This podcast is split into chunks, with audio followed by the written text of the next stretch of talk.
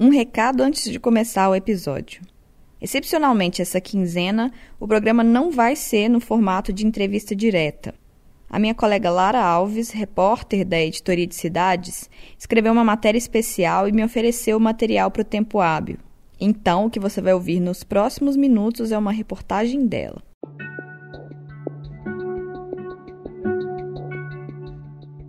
O direito da gestante de não criar seu recém-nascido foi garantido no Brasil com o Estatuto da Criança e do Adolescente, o ECA, de 1990. A legislação permitiu pela primeira vez que mulheres entregassem seus bebês para adoção sem sofrer punições legais. As razões poderiam ser as mais diversas, fosse a ausência do desejo de exercer a maternidade ou por motivos que a impossibilitassem de criar o filho. Mas, mesmo havendo a possibilidade da entrega espontânea, ela só recebeu uma regulamentação própria em novembro de 2017. Foi a Lei 13.509 que sistematizou de forma inédita a proteção ao sigilo da mulher que opta por não criar seu recém-nascido. O texto legal também garantiu a segurança jurídica da criança entregue para adoção. Já que a legislação proíbe a mulher de fazer o aborto, vem essa, essa possibilidade dela entregar esse bebê para adoção.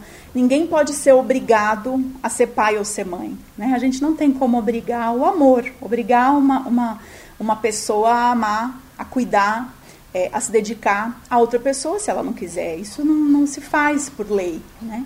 Então é muito importante esse esclarecimento para a população de que é um direito da mulher ela é, manifestar o desejo de entregar para adoção de modo livre, sem que ninguém faça nenhum tipo de julgamento sobre a decisão dela. Essa é a Daniele Beletato Nesrala. Defensora pública, ela é responsável pela Coordenadoria Especializada da Infância e Juventude em Belo Horizonte. No estado de Minas Gerais, o Instituto da Adoção Espontânea de Recém-Nascidos foi criado apenas em março de 2020, com o programa Entrega Legal, o objetivo do programa foi criar uma rede de assistência e apoio psicológico a mulheres que desejam entregar seus bebês. E mais, esclarecer nas maternidades e nos hospitais do serviço público que entregar um recém-nascido para adoção é direito da mulher.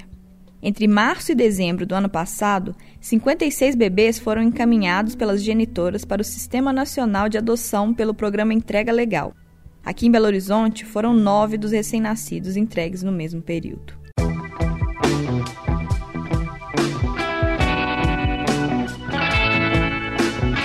Eu sou Jéssica Almeida e este é o Tempo Hábil, podcast do jornal O Tempo. Quinzenalmente, às quintas-feiras, o programa traz entrevistas sobre assuntos relacionados a Minas Gerais. Para não perder os novos episódios, assine o Tempo Hábil no seu tocador de podcasts favorito. Nós estamos no Spotify, no Deezer, no Google Podcasts, no Apple Podcasts e em todos os demais aplicativos.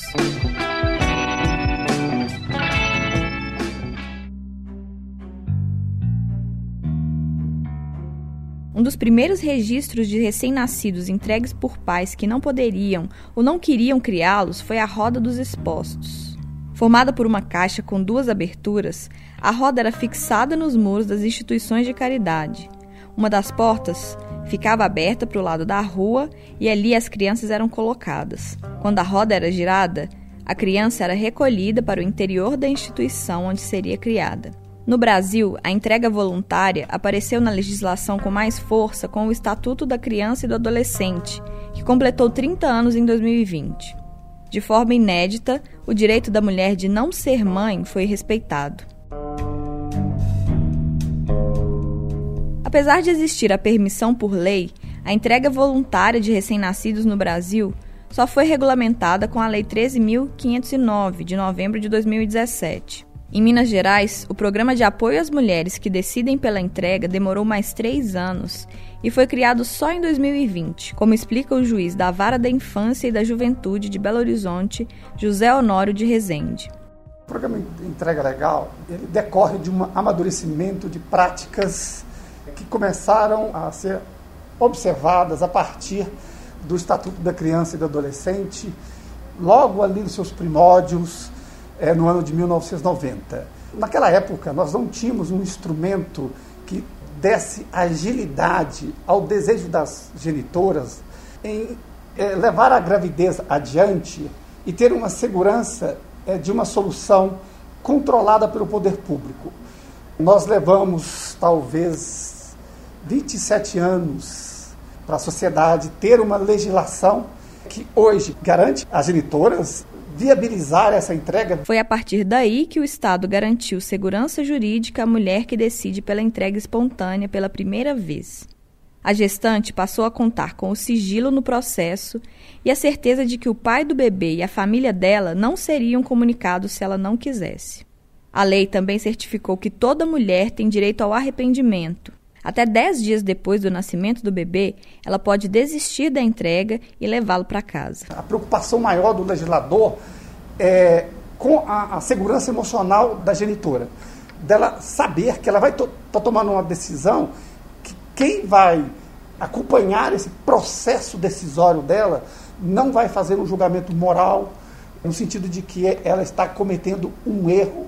É? O modelo legislativo ele, ele se orienta para uma lógica de acolhimento e uma lógica de proteção, tanto da genitora quanto da criança. Esse é o juiz José Honório. Ela não quer que ninguém saiba daquilo.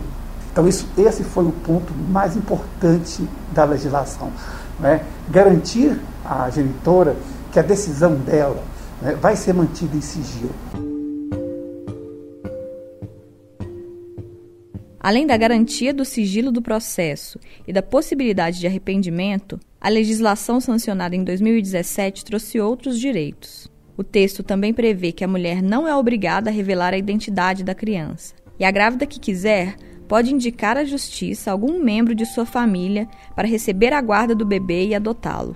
Na maioria dos casos, a entrega do recém-nascido começa a se organizar ainda durante a gestação. A base do programa é garantir direito à mulher de ter um acolhimento, de ter um atendimento que ajude ela no processo de decisão responsável, seja para ela ficar com o bebê, seja para ela entregar em adoção.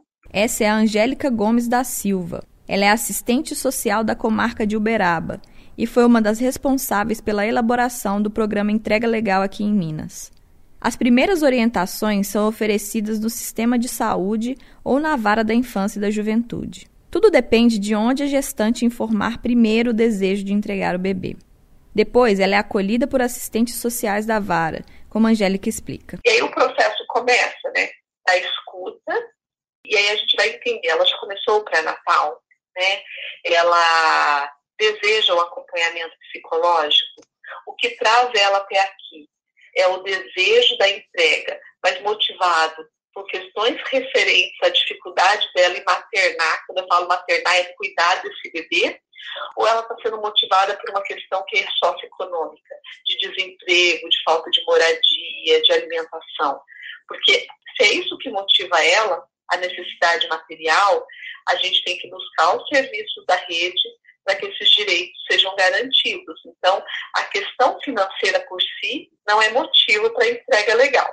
Ela pode estar junto, mas a entrega legal ela é algo que está muito mais no campo dessa subjetividade dessa mulher, na relação que ela estabelece com esse bebê, dela entender né, que ela não está disponível, ela não deseja exercer aquele cuidado do bebê depois do nascimento, e a decisão é dela. Dez dias depois do nascimento do bebê, a mulher é chamada para uma audiência onde confirma o desejo da entrega ou desiste do processo.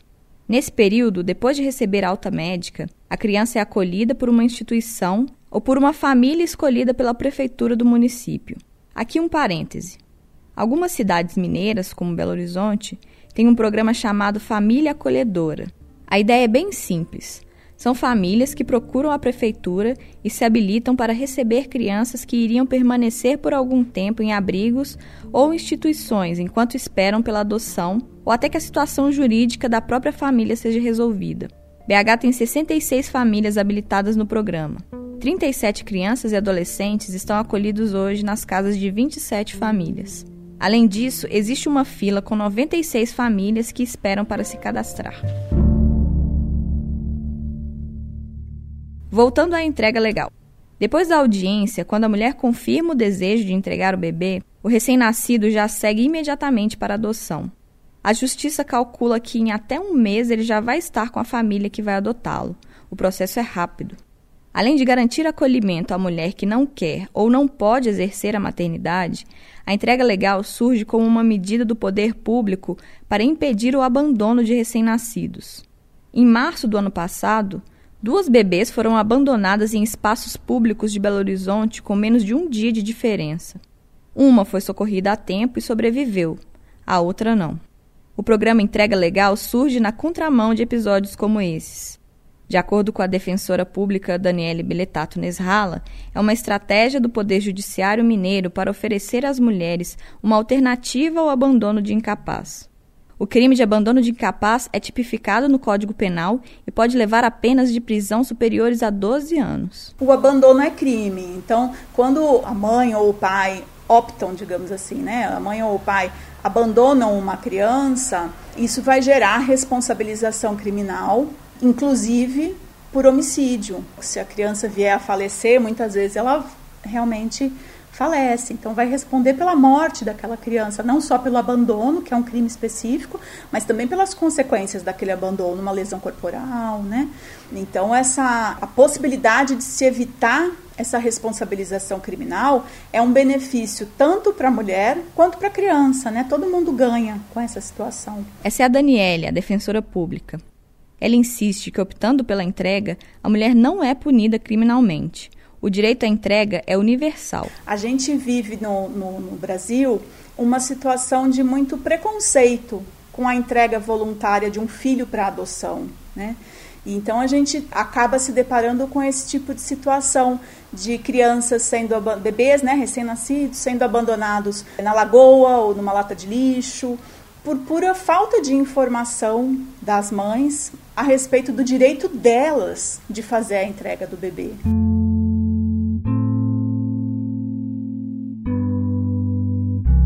O respeito à opção da mulher que decide pela adoção é a ferramenta mais indispensável à atenção da gestante pela rede psicossocial.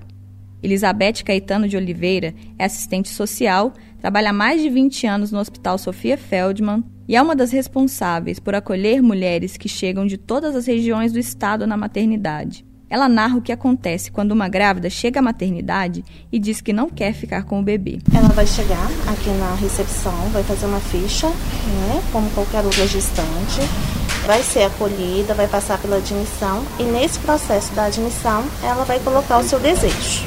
Vai ter o parto, o serviço social e a psicologia não atende nesse momento de trabalho de parto e parto, respeitando esse processo e depois do nascimento, né, a gente vai fazer um acolhimento com essa mulher. Geralmente a gente faz os dois profissionais, o serviço social e a psicologia, para ela não ter que ficar recontando a história dela. Então a gente faz esse acolhimento e aí ela vai ser perguntada o porquê e vai receber as orientações.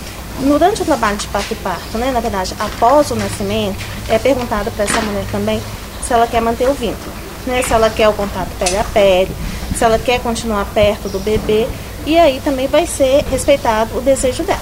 Universitárias, vítimas de violência sexual que recusam um aborto legal, assalariadas inseridas no mercado, gestantes que não conseguem arcar com os custos de criar seus bebês e outras que não alimentam o sonho de ser mãe.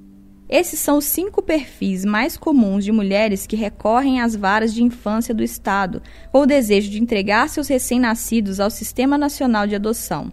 De acordo com os especialistas ligados à infância, não existe uma única razão comum entre as mulheres que procuram pela entrega voluntária. Mesmo os motivos relatados pelas gestantes não sendo quantificados, eles apresentam origens semelhantes. De acordo com a cartilha do programa Entrega Legal, Muitas dessas mulheres são vítimas de privações sociais e econômicas. Esse documento, que foi preparado para orientar os profissionais da rede de acolhimento, revela também quais são as justificativas mais recorrentes entre as grávidas que decidem pela entrega. Dá para listar a falta de amparo familiar e social, a dificuldade de acesso a políticas públicas e aspectos de cunho emocional. Nós estamos falando de mulheres que, com muita frequência, sofrem com o abandono pelo pai do bebê, gravidezes indesejadas ou fruto de estupros e ainda aspectos psíquicos subjetivos. Independente das razões e das histórias dessas mulheres, todas elas estão rodeadas por tabus ligados à ideia da maternidade e da adoção de crianças. Porque a gente tem muito essa ideia de que entregar um filho para adoção é um ato de maldade, né? É um ato ruim. É como se a mulher fosse obrigada, é aquela história do mito do amor materno, né? A mulher é obrigada a amar seu filho. Só que às vezes isso não acontece, né? Por N razões. E a gente não, não cabe a nós julgar as razões de cada uma das mulheres, né? E o que é importante é que elas tenham essa possibilidade. O mito do amor materno, que foi citado agora pela defensora pública Daniele Beletato, essa ideia de que todas as mulheres nasceram para ser mães e que obrigatoriamente todas vão amar seus filhos. O conceito foi criado pela filósofa francesa Elisabeth Badinter. Para ela, o desejo de uma mulher de ser mãe e o amor que ela vai sentir pelo filho não são instintivos, mas expectativas socialmente construídas. Aspectos religiosos que partem das raízes cristãs da sociedade brasileira temperam esses preconceitos ligados à entrega voluntária, como Daniele também avalia. A gente vê em outros países a utilização desse instituto com muito mais naturalidade, né? Eu não sei se é a nossa formação é, religiosa, né, do nosso país, que a gente acaba tendo essa ideia mais fortalecida desse mito da mãe, do amor materno, que a, a mulher tem que amar o seu filho e, e é uma desonra ela dizer que não quer ficar com aquela criança, né? E isso se estende também para a família, né? Você tem avós que lutam pela guarda dos netos, mas por proteger a honra. Eu não, não admito que meu neto fique num acolhimento, mas quando na verdade não tem nenhuma vontade ou nenhuma intenção efetiva de cuidar daquela criança. A assistente social Angélica Gomes Dias de Uberaba também insiste que a entrega voluntária ainda é um mecanismo atravessado por muitos preconceitos no Brasil, ligados à ideia de que a mulher não pode se recusar a ser mãe. Muitas vezes a gente vê assim que a gente, enquanto profissionais, é muito preso nos nossos valores de maternidade, nos nossos mitos, e a gente acaba vendo que a sociedade ainda olha com muito preconceito no Brasil para a mulher que deseja a entrega. Ao mesmo tempo que a nossa sociedade olha com muito preconceito para a mulher que deseja a entrega, quando há o abandono também a gente vê que tem muito preconceito. Então, nossa proposta é que o programa esteja junto com a mulher, mas a decisão é dela, mas que a decisão seja responsável. Então, a gente não trabalha com amor, né? Algumas comarcas trabalham no, no Brasil assim, a, a entrega é um ato de amor. A gente fala, é um ato responsável, né? Porque nem sempre o amor ele está presente naquela gestação, naquela relação da mãe com aquele bebê, né? Há muitos casos em que aquele, aquela gravidez não foi desejada, foi fruto de violência, né?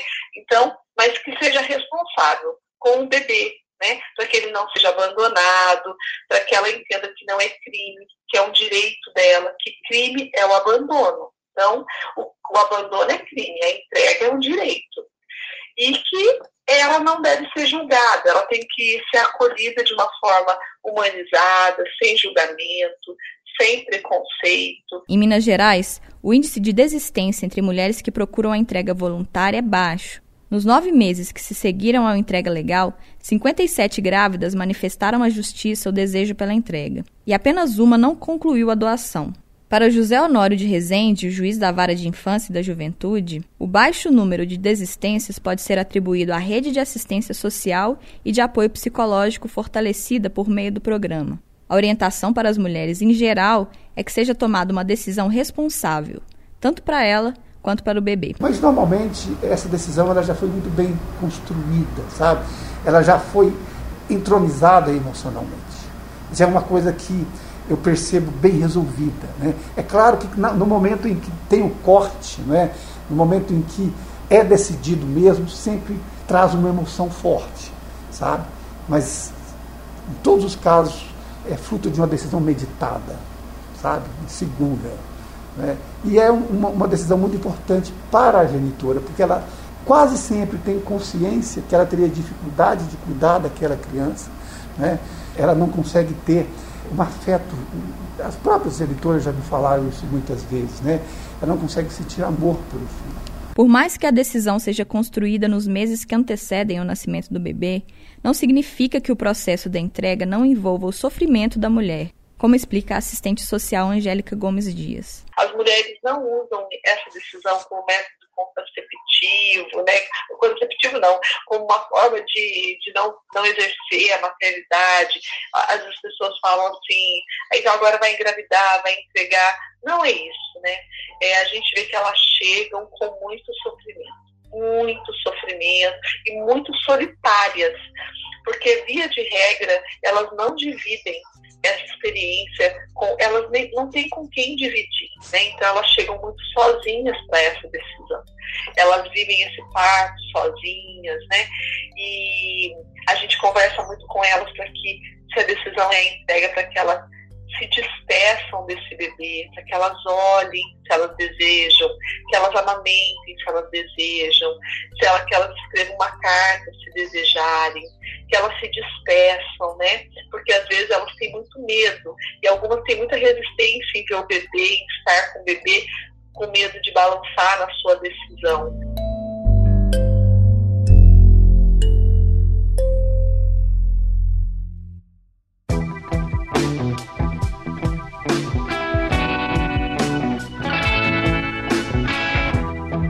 Você ouviu o Tempo Hábil, podcast do jornal O Tempo, que às quintas-feiras, a cada 15 dias, traz discussões sobre assuntos relacionados a Minas Gerais.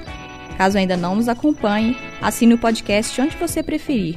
Nós estamos no Spotify, no Deezer, no Google Podcasts, no Apple Podcasts e em todos os demais aplicativos. A produção e o roteiro desse episódio foram feitos pela Lara Alves. Eu sou Jéssica Almeida e fiz a edição e a mixagem do programa. Eu vou ficando por aqui e o tempo hábil retorna daqui a 15 dias. Até lá!